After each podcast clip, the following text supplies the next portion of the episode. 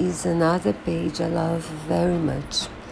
His name is Araquém Alcântara. He's a Brazilian photographer and he likes to photograph people in nature in black and white and color. He has wonderful pictures, some very tragic, for example, of the big fires in Pantanal.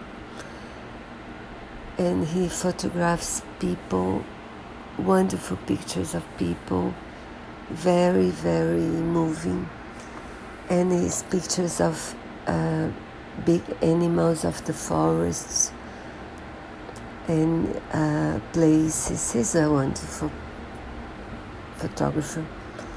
I do recommend his work. I think you like it very much.